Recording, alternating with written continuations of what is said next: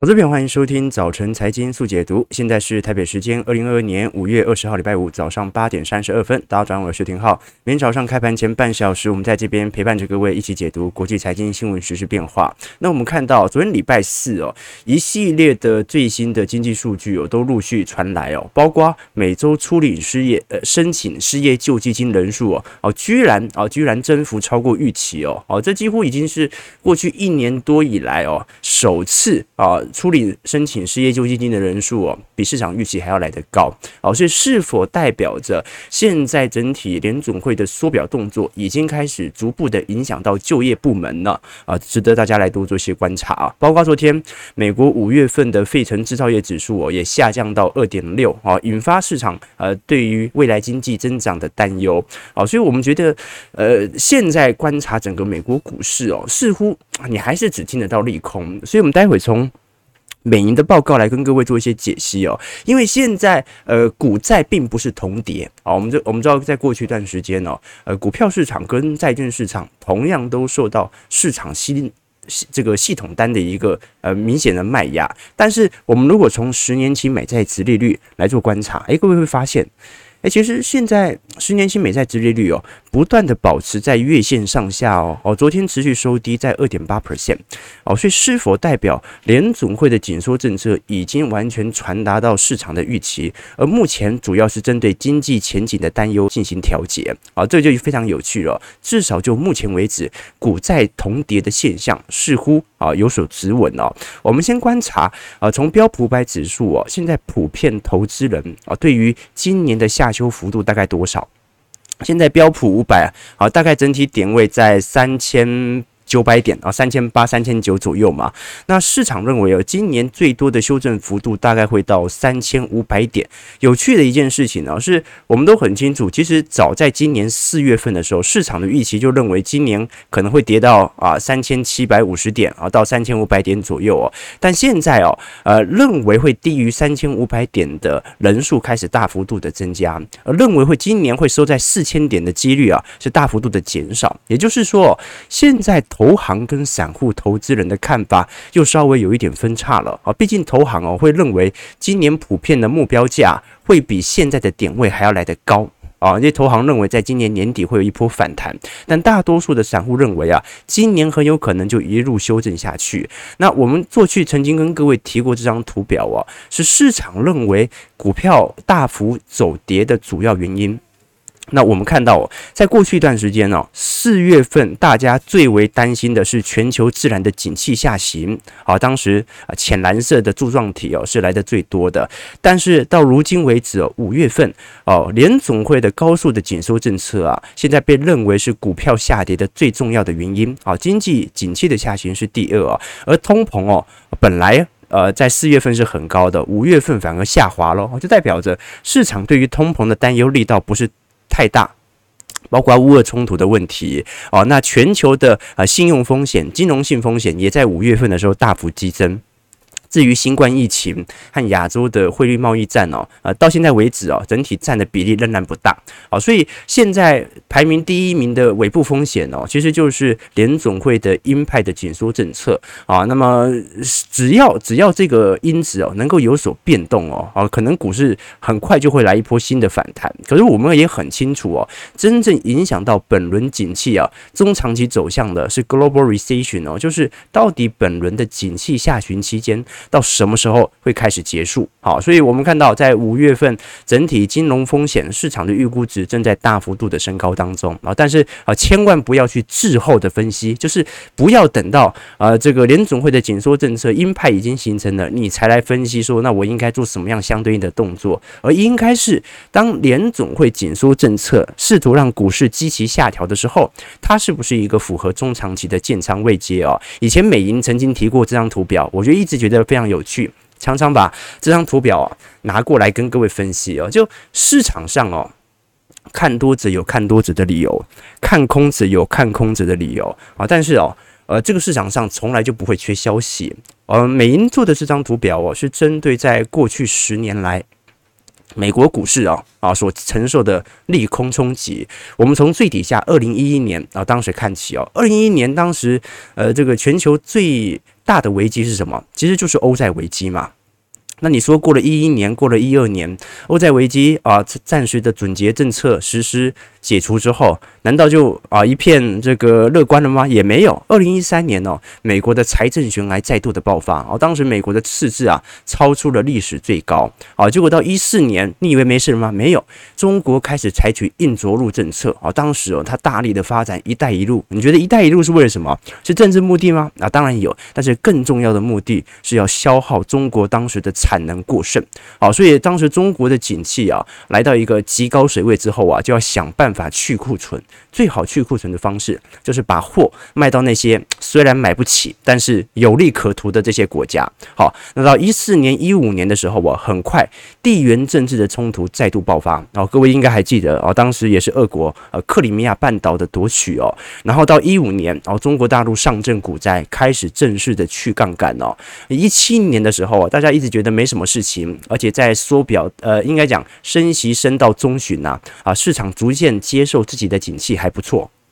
结果到一七年中旬，哎，欧元区再度爆发民粹主义哦，好，那一直到一八年，联总会的紧缩政策似乎到达了尽头，景气开始走皮哦。一九年美中贸易战。对吧？二零二零年新冠疫情啊，还曾经还有一度是川普的选举，是吧？一直到现在，通膨以及联总会的鹰派政策，所以我们从这张图表可以看到一个非常清晰的轮廓，那就是这个世界上哦，永远不缺利空。你认真想要找利空，你永远都找得到。你想要找利多，你也永远都找得到。所以利空利多啊，它取决于市场上的呃氛围啊，就在多头因子上，在多头氛围上啊，你听到的所有消息都是利多；在空头趋势上，你现在听到的所有消息都是利空。所以利多利空本身并不重要。现在处于什么样的景气位阶才是重要的。好，那我们现在回过来看刚才那些滞后性的讯息哦。英国通膨率哦，昨天再度公布了，哇，我们上一次才观察到英国的通膨率是七点五个 percent 哦，昨天正式公布四月份的消费者物价指数哦，已经来到九个 percent 喽，哦，这比美国还要来得高哦。所以在全球范围内哦，如果是以七国集团啊，就发达市场来看的话。步入九趴的通膨哦，英国应该是第一个啊。那当然，如果我们把新兴市场拉出来看哦，你像这个巴西啊，已经十二点一个 percent 了啊。那英国九个 percent，美国八点三啊，西班牙八点三，呃，德国七点四，纽西兰六点九，加拿大六点七。意大六，呃，意大利六，然后澳洲是五点一 percent 啊，这个法国四点八啊，中国很弱啊，四月份二点一还是近期的最高哦，中国有点通缩现象，日本更通缩，日本只有一点二，啊，所以我们看到其实通膨率迈入九哦，现在并不是英国最糟糕的时刻，因为英国目前的经济数据正在大幅度的走皮，现在所有人都认为英国要步入经济衰退的速率会远远大于美国。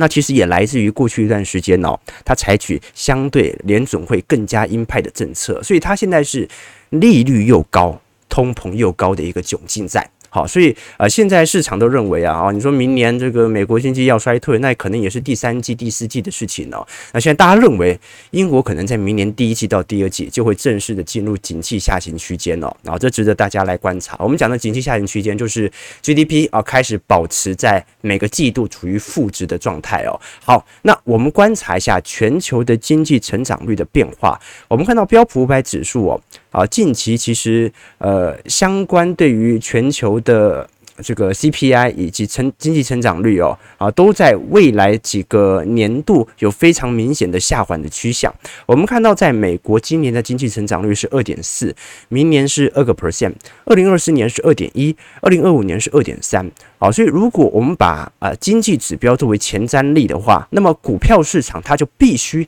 要反映二零二三年哦。至少一到两个季度的走皮，对吧？我们这个还是比较乐观的预测哦，就是没有表述当年度会经济衰退哦，只是说几个经几个季度的啊经济的走皮而已哦，所以最有可能就是在二零二三年，那很有可能目前正在反映的就是今年年末到明年年初全球进入景气下行的区间哦，所以这个方面是值得大家来多做些多做些观察的哦。至于从通膨力度来做表现，我们会发现哦，如果以美国来看的话，今年。平均通膨率可能还会保持在六点七趴，但是在明年二零二三年哦，就会来到二点六趴，二零二四年就会来到一点八趴哦，所以哦，所以哦，呃，基本上美国在未来几年进入停滞性通膨的可能性算是蛮低的哈，至少就整个市场的预估路径来看，呃，不太可能会保持在五趴六趴这么长的一段时间，好，所以美国目前所呈现的状态就是。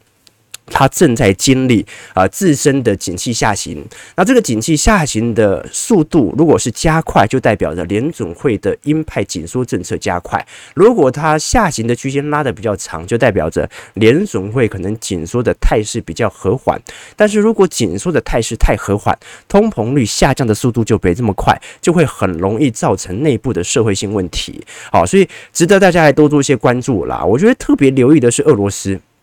为什么这么说？因为俄罗斯在昨天公布了 Q1 第一季的 GDP 增同比增长哦，居然成长了三点五个 percent 啊！啊，这个虽然比市场预估的三点六 percent 稍微低一点点哦，啊，但是相比之下啊，俄罗斯在第一季度以及呃去年第四季度已经增长五个 percent 了，所以俄罗斯目前经济。还在明显的增长当中哦，哦，即使在第一季啊遭受明显的啊政策上的一个制裁哦，所以第二季是值得我们做一些观察啊，就是说到底俄国在本轮所受到的冲击为何啊？至少从经济数据，从第一季表现来看，诶，还看不出一个明显的状态，是吧？好，我们看一下美国股市四大指数在昨天的表现哦，啊，昨天算是小跌啦，可是也陆续跌破前低了。我们看一下道琼工业指数啊，下跌两百三十六点，零点七五 percent，收在三万一千二百五十三点。呃，昨天收了一根十字线啊，表现的不是特别好。这个标普五百指数也是哦，昨天也是类似收了一根十字星，也达到前波低点了，下跌二十二点啊，零点五八 percent，收在三千九百点。纳指的部分哦，呃，和费半都还没破前低。但是那是因为前波的修正拉得太大，我们看到纳指下跌二十九点，零点二六 percent，收在一万一千三百八十八点哦。费半的部分下跌十七点六点，零点六一 percent，收在两千八百九十点。好，那我们其实可以看得很清楚啊，目前市场的走皮哦，它仍然跟景气有巨大的联动度。我们看到这张图表哦，是认为未来经济成长力度的一个指标，在五月份几乎已经来到了呃前几轮以来的新低了，那你包括啊，现在整体的经济成长动能跟资金流出速度都来到最大，也就代表着现在的恐慌是人人都知的，并不是只有部分人的知道，而且大部分的散户至少在美国股市哦，至少在目前为止是处于现金为王的态势，所以这就考虑到一个问题了，也是投资朋友啊，在过去一段时间跟我询问的，说长期持有到底要不要去控制回撤？我们今天会导读一本书，哎，等我一下，我书放在包包里面。好，我们今天 我们今天导读这本书哦，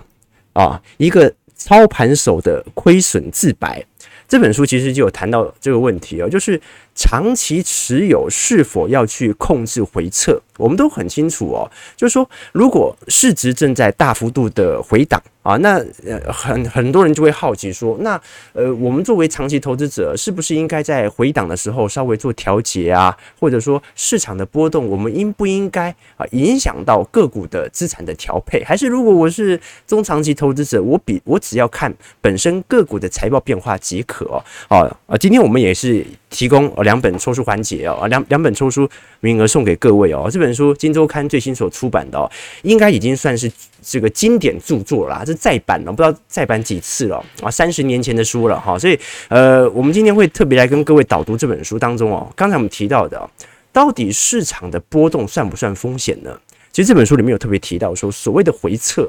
不过是市场的波动，而市场的波动是市场的常态啊，就算是。这个中国股市和美国股市都是如此。那么波动是不是风险呢？这本书就特别提到了，在长期价值投资者的眼里哦，它根本就不是风险。不管是三十趴和五十趴的波动，都不是风险。从长期来讲，真正的风险呐、啊，对于长期投资者只有两个，一个呢是本金永久性的损失，一个呢是回报明显的不足。所以你只要确保。两件事情，一件事情是，如果你现在卖掉，那你有可能会买回来吗？如果你永远不可能买回来，那就是永久性的损失。另外一个是回报不足，就是这个市场本身给予你的长期回报就很差劲啊好，比如说上证股市，那以前讲笑话嘛。零七年的时候啊，这个大学生刚毕业啊，到这个上证股市，哎，发现是三千点。后来过了几年啊，二零零五年，二二零一五年的时候回去看，结婚生子还在三千点，现在又在三千点，对不对？就十几年来它都在三千点，那么它给予你的回报就比较少。哦，所以这种市场就要慎选。好，但是呃，这本书我觉得终结的一句话就是，不要把市场的波动当成是风险，市场的波动它是一个常态，你买的个股才是你的风险哦。OK，好，那我们继续往下看哦。刚才我们有跟各位提到说，目前啊、整个大投行的动作哦，其实有多有空，参差不齐。但是大投行普遍认为，在今年年底啊，会有比较明显的反弹行情在哦。我们来看一下。最为投机的投行野村，啊，野村这一次也公布了在第一季的十三 F 的报告。我们看到它的总控股的呃总市值哦，有三百三十四亿美元哦。那如果是从持仓偏好来看，我们看到最多的是非必需消费类股，然后一些 IT 类股和金融类股啦，总持仓分别是两成六、一成七和一成三哦。我们先看它最大持股的部分。其实各位可以看得很清楚哦，前五大重仓股当中哦，这个野村算是非常投机性的投行哦。你看到它持有最多的居然是阿里巴巴的看跌期权啊，位居第一哦，呃，占了总部位有十个 percent 啊，啊，全力放空阿里，对吧？然后在标普五百指数的看跌期权啊，是排名第二啊，这个。占整体仓位也有五个 percent 哦，所以你看得很清楚哦，这个呃很有趣的一个状态哦。诶，第三名就有趣了，第三名是阿里巴巴的看涨期权呐，哦，这个投资部位真的是看得我很呃这个五煞煞，呃看不清楚它到底是操作是怎么样，就又有看涨期权，又有看跌期权，然后你像是又有 QQQ 啊，一样是看跌期权。然后亚马逊的这个看涨期权哦，所以这个野村哦，在过去一段时间，它是采取了极大杠杆的措施来呃应付美国股市的波段现象啊。其实这种操作行为哦，以前我曾经在几家投行中看过啊。其实主要就是针对盘整盘整市的时候来进行相关资金的布局。为什么？因为很多时候，如果这个股市中长期进入一个盘整的区间哦，那么你这个时候做波段的投资啊，肯定绩效就是普普。哦，加上大家都知道啊，如果这筹码还要沉淀一段时间的时候，有时候投行就会搞一些新花招哦，就是借由短期内的价差的大幅变动来放大杠杆，来赚取更多的报酬。好，那我们看一下，他买入最多的，其实啊，在第一季哦，是亚马逊的看涨期权，然后标普五百指数的看跌期权，纳指一百 ETF 的看跌期权，阿里看涨和艾利看跌期权都有购买。那卖出的标的哦，其实就卖很多个。股喽，哦，你像是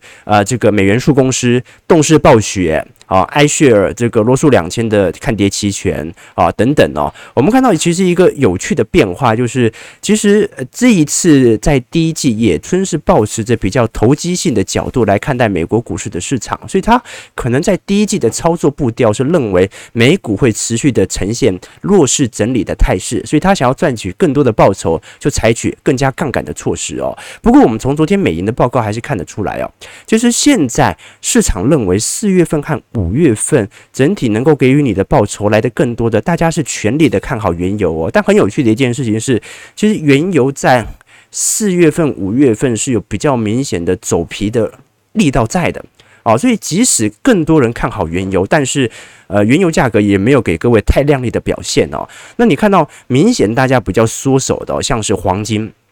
标普五百指数啊，新兴市场甚至相对于四月份的看多情绪已经完全减半了哦。那反而我们在五月份看到的，诶、市场上除了原油看多之外哦，明显看多的具有啊三年期的呃三个月的短期的国债，以及呃这个三十年期的呃美国国债啊。我们要讲三个月期的国库券了哦。所以诶、反而现在对于市场对于债券殖利率似乎真的有见顶的迹象在哦哦，这个问题就值得大家来多做些关注了。当然，如果你是纯粹从散户投资者的角度来做观察，啊，这这个大家持有最多的当然还是什么现金嘛，啊，然后接下来是医疗保健类股、能源股啊，啊，必须消费类股哦，啊，这个唯一持有的还是这个银行股。接下来哦，几乎所有的美国股市的板块，目前散户都是呈现大幅度的一个卖超的，啊，不管是美国的啊整整体股市、英国整体股市啊、电信股啊，还是科技股。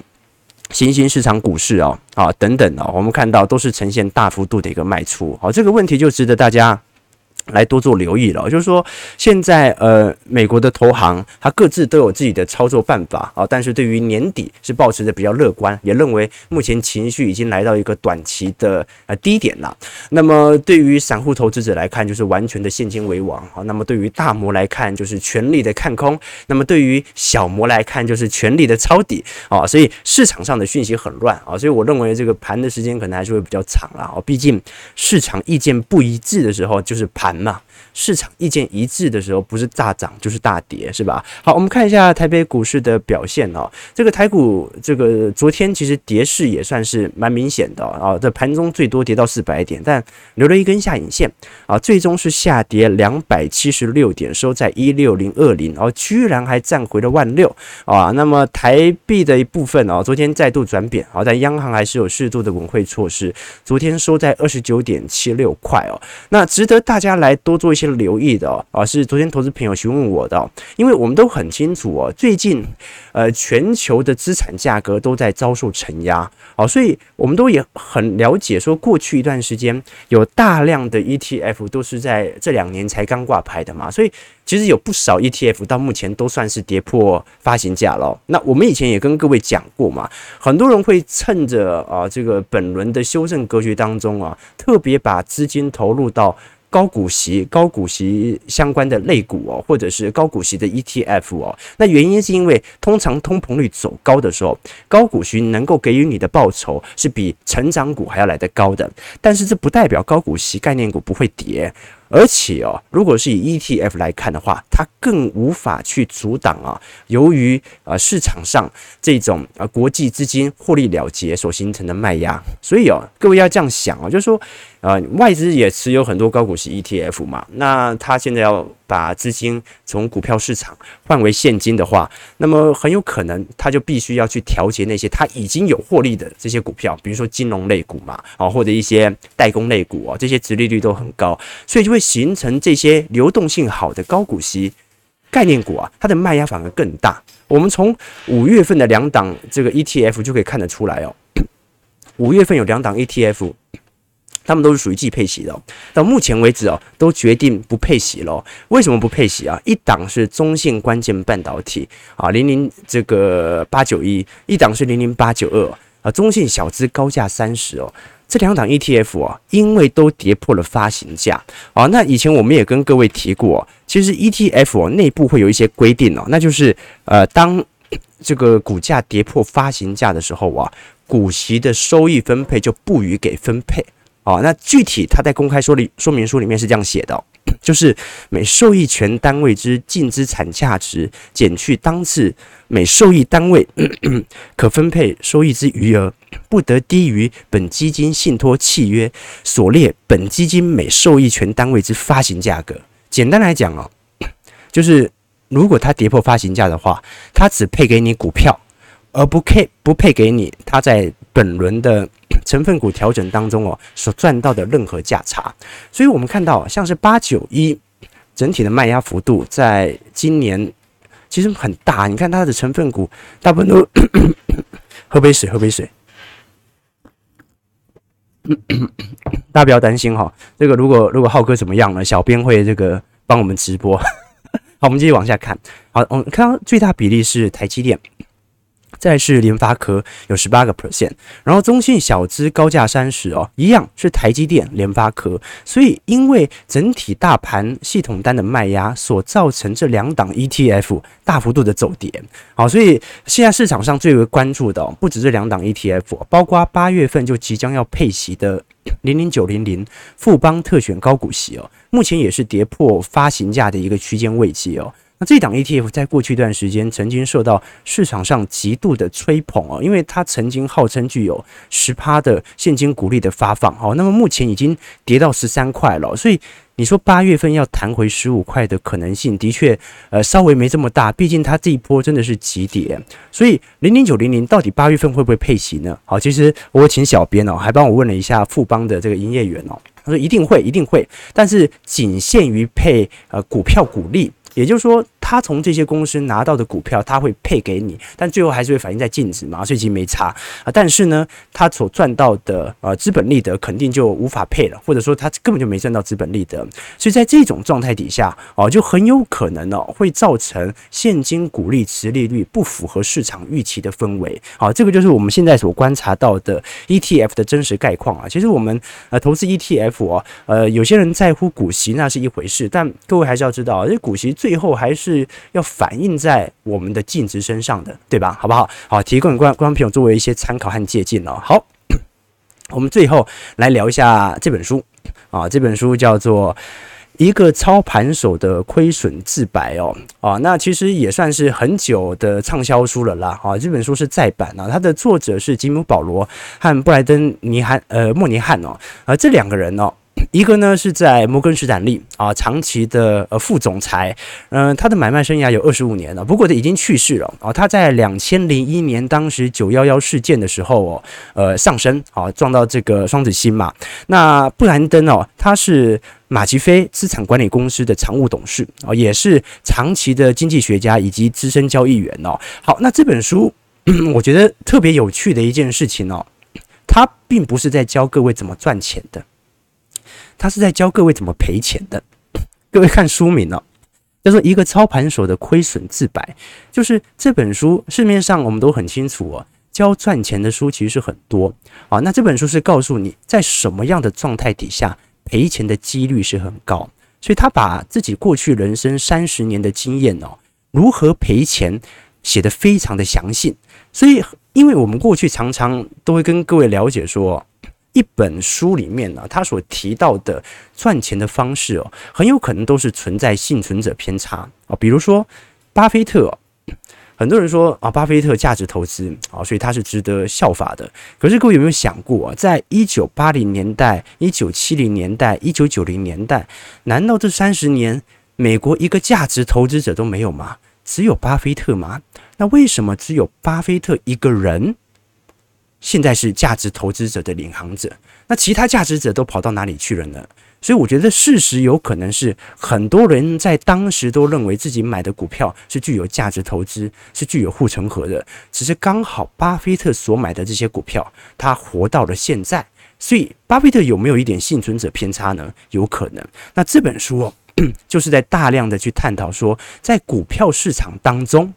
他会因为什么样的事情而赔钱？好，当你累积越多的赔钱知识之后哦，对于中长期的投资，你就能有更清楚的了解了，好不好？八点五十九分，我们看到台北股市，哦，今天讲话有点卡痰，对不对？看来礼拜一要靠小编直播了。我们看台北股市小型。台子期哦，现在上涨一百二十点左右哦，似乎没有受到昨天费半大幅度的一个承压啊。不过我们今天还是这个稍微了解一下整个国际股市的概况啊。下礼拜一有，好，或者下礼拜二或者下礼拜三呢，我们可以好好了解一下。呃，在呃市场情绪的反应层面呢，因为台北股市跟国际股市似乎还是有一点脱节的状态在。所以我觉得可以值得大家来多做一些留意和关注啦。呃，就是到底台北股市 这一波的补跌行情到底跌完了没有？还是就是撑到今天了？今天五二零嘛，对不对？OK，好，来，感谢各位。